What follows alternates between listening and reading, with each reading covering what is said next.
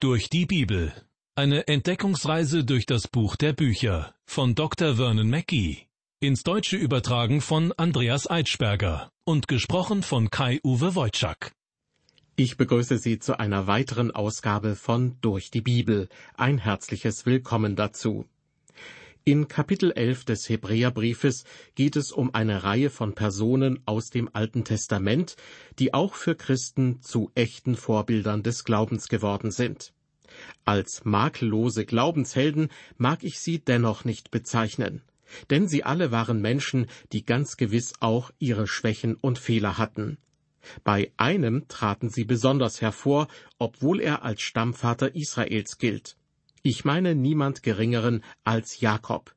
In der letzten Sendung habe ich dargelegt, warum ich den Eindruck habe, dass er sich erst gegen Ende seines Lebens ganz auf Gott eingelassen hat. Eine Rolle mag dabei gespielt haben, dass er, der andere Menschen mit zwielichtigen Machenschaften hinters Licht geführt hatte, mittlerweile selbst zum Opfer geworden war. Über viele Jahre hinweg trauerte er um seinen Lieblingssohn Josef, von dem er annehmen musste, dass er von einem wilden Tier getötet worden war. Doch seine anderen Söhne wussten es besser. Sie hatten Josef als Sklaven nach Ägypten verkauft.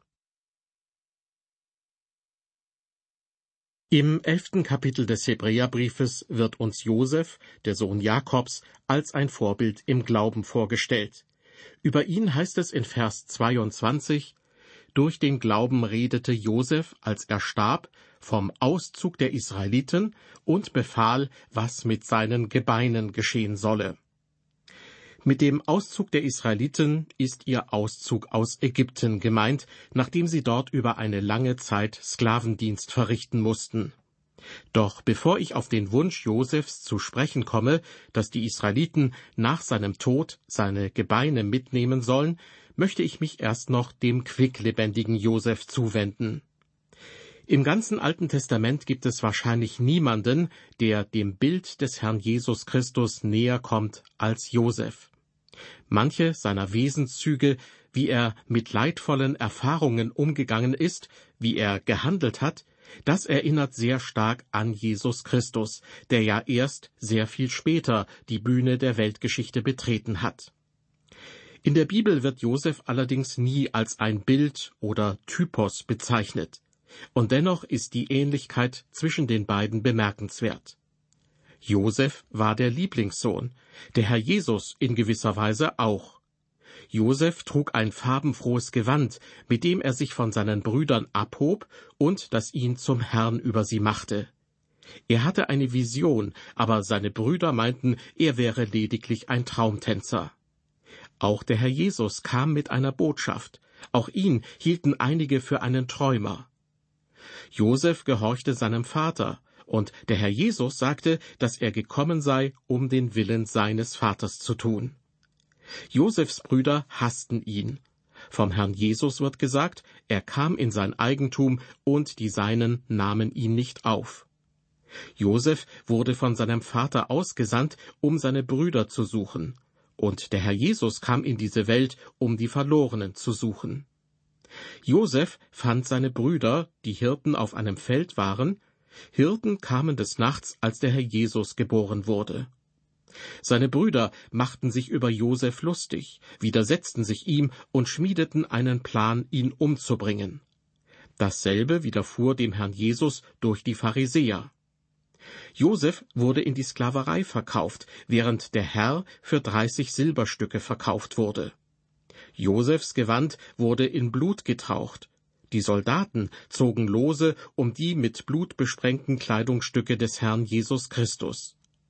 Josef wurde nach Ägypten verkauft, wo Gott ihn nutzte, um die Welt in einem materiellen Sinn zu retten. Der Herr Jesus ging in den Tod, nachdem er durch die Welt, das Fleisch und den Teufel versucht worden war, um sowohl für Juden als auch Heiden zum Heiland der Welt zu werden. Als Josef auf dem Thron saß, gab er dem Volk Brot. Jesus Christus ist das Brot des Lebens. Als er in Ägypten war, nahm sich Josef eine gute Frau, und der Herr Jesus nimmt sich eine Gemeinde als Braut. Josef gab sich seinen Brüdern zu erkennen, als diese nach Ägypten kamen. Und eines Tages wird der Herr Jesus sich seinen eigenen Brüdern und Schwestern zu erkennen geben. Was an Josef interessant ist, ist sein Glaube an den Traum, den er erhalten hatte. Sein Glaube, während er in der Grube saß, die seine eigenen Brüder gegraben hatten. Sein Glaube während der ganzen Zeit, die er in Ägypten verbrachte. Und dieser Glaube wirkte in Zeiten der Not für ihn wie ein Schwimmreifen. Man könnte meinen, dass er am Ende seines Lebens mit seiner herausragenden Position in Ägypten zufrieden gewesen wäre. Aber nicht dieser Mann. Er sprach, wenn die Zeit kommt, dass die Kinder Israel dieses Land verlassen, nehmt meine Gebeine mit. Diese Anweisung macht deutlich, dass er das Land Ägypten niemals als seine Heimat angesehen hat. Und warum wurde sein Leichnam nicht direkt nach seinem Tod im Lande Ephraim begraben? Nun, der Grund ist offensichtlich. Josef war zu diesem Zeitpunkt längst ein ägyptischer Nationalheld. Das Volk hatte ihm viel zu verdanken. Aber es kam eine Zeit, als ein Mann zum Pharao wurde, der Josef nicht mehr kannte. Als die Israeliten schließlich Ägypten verließen, nahmen sie Josefs Gebeine mit und begruben sie in der Nähe von Sichem in Samarien. Im elften Kapitel des Hebräerbriefes, in dem wir an etliche Glaubenszeugen des Alten Testaments erinnert werden, kommen wir nun zu Mose. Wir begeben uns damit in jene Zeit, als die Israeliten wie ägyptische Sklaven behandelt wurden. Sie erinnern sich, Josef, der zu einem einflussreichen Mann geworden war, holte seinen Vater Jakob und dessen Familie wegen einer Hungersnot nach Ägypten. Dort konnten sie sich im Lande Gosen oder Goshen niederlassen. Doch weil die Israeliten immer zahlreicher wurden, fühlten sich viele Ägypter bedrängt und zwangen sie schließlich, ihnen wie Sklaven zu dienen. Irgendwann in dieser Zeit wurde Mose geboren. Ein kleiner Junge, der eigentlich aufgrund eines Erlasses des Pharaos hätte getötet werden müssen, wie alle anderen neugeborenen Jungen der Israeliten auch. Doch Mose überlebte, weil ihn seine Mutter zuerst versteckte und ihn dann in einem Kästchen am Ufer des Nils aussetzte. Schließlich wurde der kleine Mose ausgerechnet von der Tochter des Pharaos gefunden. Auf diese Geschichte wird nun im Hebräerbrief Kapitel 11 Bezug genommen. Wir lesen in Vers 23, Durch den Glauben wurde Mose, als er geboren war, drei Monate verborgen von seinen Eltern, weil sie sahen, dass er ein schönes Kind war, und sie fürchteten sich nicht vor des Königs Gebot. Mose hatte also gottesfürchtige Eltern, die wirklich bereit waren, alles für Gott aufs Spiel zu setzen. Der Glaube spielte somit schon bei der Geburt des Mose bzw. direkt danach eine wichtige Rolle.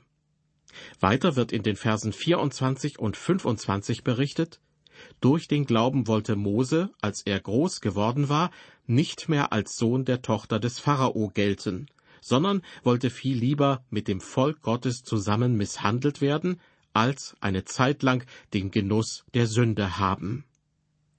Wir sehen, dass der Glaube zunächst im Leben von Moses Eltern und dann in seinem eigenen Leben wirksam wurde. Er wuchs im Palast auf und wäre womöglich der nächste Pharao geworden, aber Mose besaß den Glauben, das Richtige zu tun.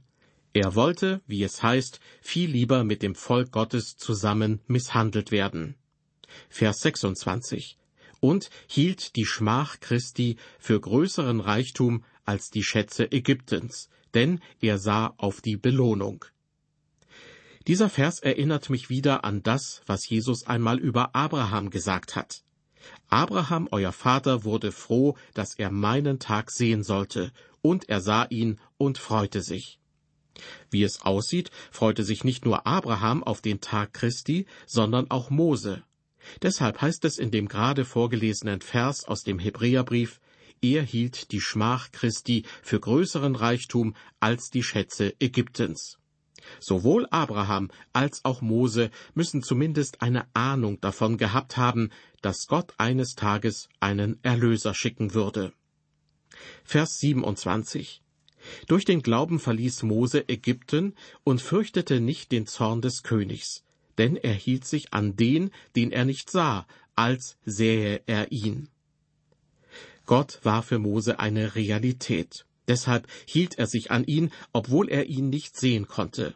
Mose glaubte Gott, und Glauben führt unweigerlich zu Taten. Viele Leute behaupten heute, dass sie glauben, aber es folgen keine Taten. Doch für mich steht fest, der Glaube offenbart sich in Taten. Gott rettet uns ohne unsere Werke, aber der errettende Glaube führt zu Taten. Weiter mit Vers 28. Durch den Glauben hielt Mose das Passa und das Besprengen mit Blut, damit der Verderber ihre Erstgeburten nicht anrühre. Dieser Vers bezieht sich auf die letzte der zehn Plagen, die Gott über das Land Ägypten kommen ließ, um den Pharao dazu zu bewegen, das Volk Israel ziehen zu lassen. Alle Erstgeburten sollten damals getötet werden. Die Israeliten jedoch sollten bewahrt werden, wenn sie gehorsam waren und die Türpfosten ihrer Häuser mit dem Blut eines Lammes besprengten. Mose besaß den Glauben, Gott gehorsam zu sein. Gott gab ihm eine Anweisung, und Mose führte sie aus. Und das ist nur eine Episode im Leben dieses Mannes, die uns auf seinen Glauben verweist. Immerhin verzichtete er darauf, am Hofe des Pharao ein Leben im Luxus zu führen. Stattdessen kümmerte er sich um seine Volksgenossen und führte sie schließlich durch die Wüste in Richtung Kanaan. So sieht Glaube aus, der Gott gehorsam ist. Vers 29. Durch den Glauben gingen sie durchs Rote Meer wie über trockenes Land. Das versuchten die Ägypter auch und ertranken. Liebe Hörer, wessen Glaube wird uns hier vor Augen geführt? Ist es der Glaube der Israeliten? Nein, sie hatten keinen. Als sie den Pharao mit seinen Streitwagen kommen sahen, flehten sie Mose an, gehen wir doch bitte sofort nach Ägypten zurück. Abzuhauen, das war ein riesiger Fehler. Es war also Mose, der Gott glaubte. Er ging ans Ufer des Meeres und schlug es mit seinem Stab, und durch seinen Glauben teilte sich das Wasser. So war es den Israeliten möglich, trockenen Fußes auf die andere Seite zu gelangen. Und dann sangen sie das Lied des Mose. Wenn wir nun im Hebräerbrief lesen, durch den Glauben gingen sie durchs Rote Meer, dann wird das Volk auf eine gewisse Weise mit Mose identifiziert. Sein Glaube wird dem ganzen Volk zugeschrieben. Aber im Grunde war es der Glaube von Mose. In Hebräer 11, Vers 30 kommen wir nun zum nächsten Beispiel aus der Geschichte Israels. Jetzt geht es um Josua, den Nachfolger Moses.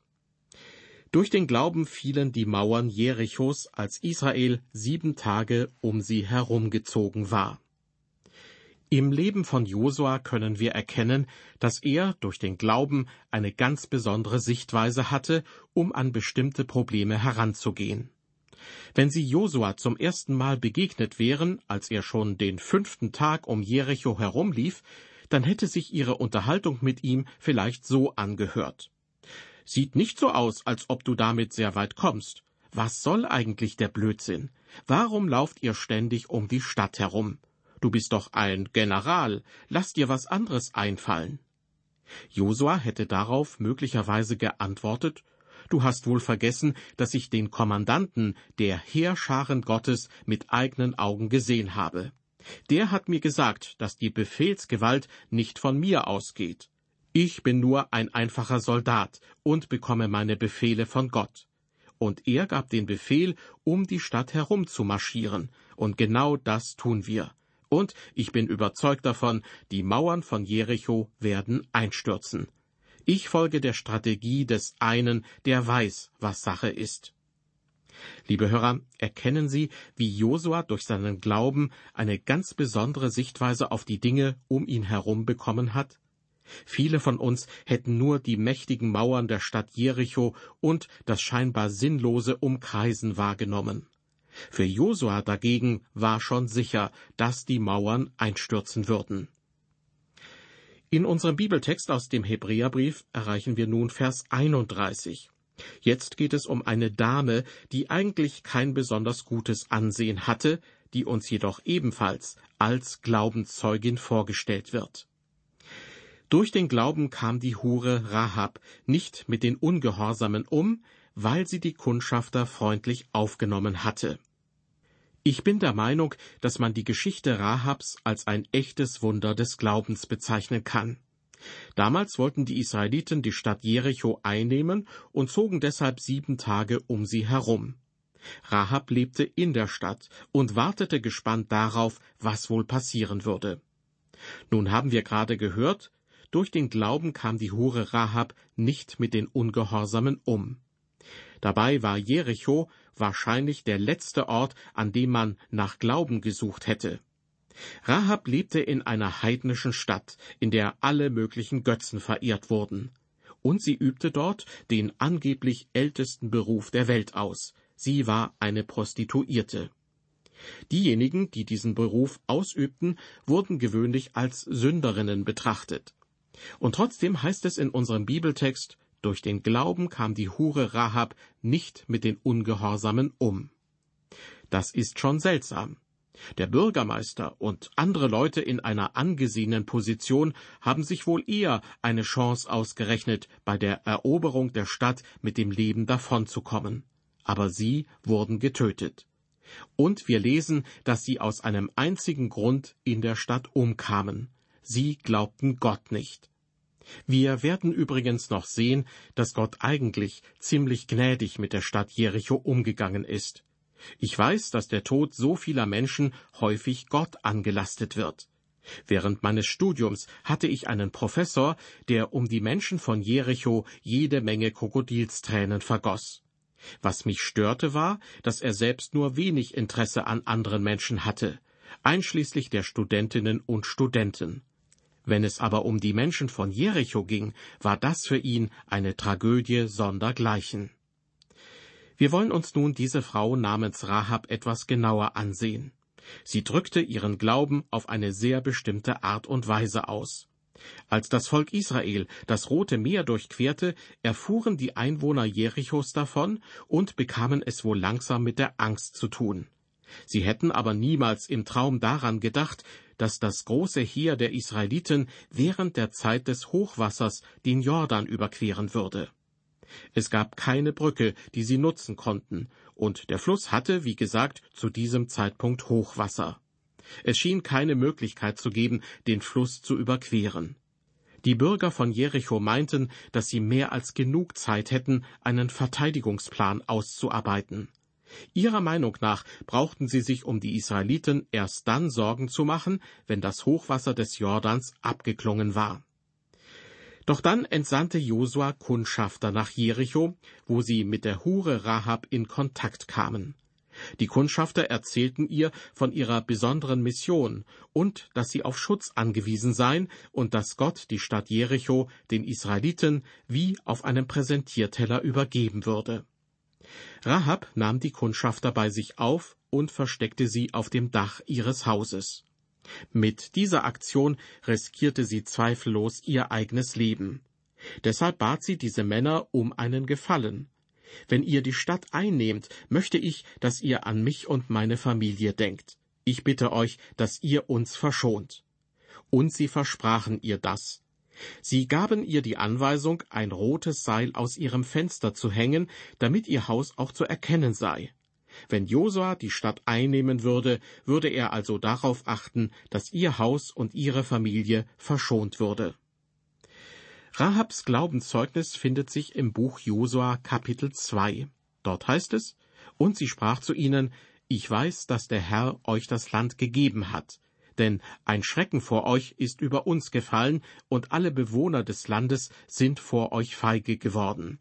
Denn wir haben gehört, wie der Herr das Wasser im Schilfmeer ausgetrocknet hat vor euch her, als ihr aus Ägypten zogt, und was ihr den beiden Königen der Amoriter, Sihon und Og, jenseits des Jordans getan habt, wie ihr an ihnen den Bann vollstreckt habt.